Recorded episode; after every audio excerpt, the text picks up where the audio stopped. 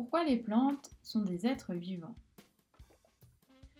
Nous savons maintenant que tous les êtres vivants doivent naître, respirer, grandir, manger, se reproduire et mourir.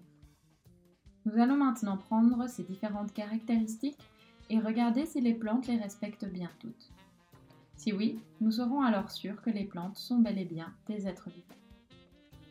Un être vivant doit naître. La naissance d'une plante s'appelle la germination.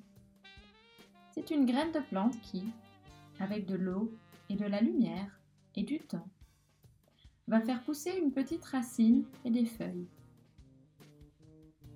Ainsi naissent les plantes. Un être vivant doit respirer. Bien que ce phénomène soit invisible à l'œil nu, les plantes aussi respirent. Elles ont besoin d'air pour vivre. C'est pour cette raison que lorsqu'on monte sur une montagne, plus on ira haut, moins il y aura d'arbres. Car il y a aussi moins d'air en haut de la montagne, et les plantes ont de la peine à y vivre.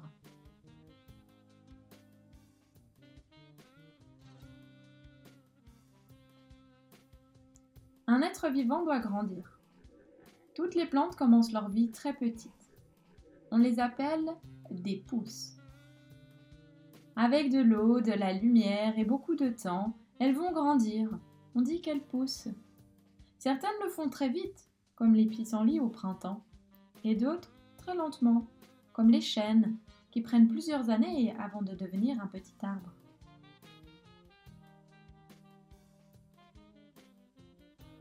Un être vivant doit manger. Les plantes aussi le font, afin de grandir et de pousser de nouvelles branches et de nouvelles feuilles. Elles ne le font juste pas comme nous. Les plantes se nourrissent avec la lumière du soleil, avec l'eau de la pluie et avec les sels minéraux présents dans la terre. Si elles sont bien placées, elles n'ont donc pas besoin de bouche, ni de dents, ni même de se déplacer pour se régaler. Un être vivant doit se reproduire. Les plantes le font très bien, sans jamais avoir à trouver de partenaire. Après qu'un pommier ait été pollinisé par les abeilles, les fleurs vont se transformer en pommes. Si un animal mange cette pomme avec les graines à l'intérieur et rejette ces graines un peu plus loin, alors la graine va tomber dans la terre et va germer. Une racine va pousser, et puis des feuilles, et puis un jour, un nouveau pommier aura poussé à cet endroit. Un être vivant doit mourir.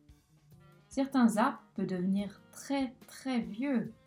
Certains ont même plus de 100 ans. D'autres plantes ne vivent que l'espace d'une saison avant de mourir. Mais aucune ne vit éternellement. Toutes les plantes, comme les animaux, vieillissent. On dit qu'elles fanent. Puis elles meurent, laissant la place pour les nouvelles graines. Nous avons donc vu que les plantes respectent toutes les caractéristiques du vivant. Elles sont elles aussi donc bel et bien des êtres vivants, même si leur mode de vie est très très différent de celui des animaux.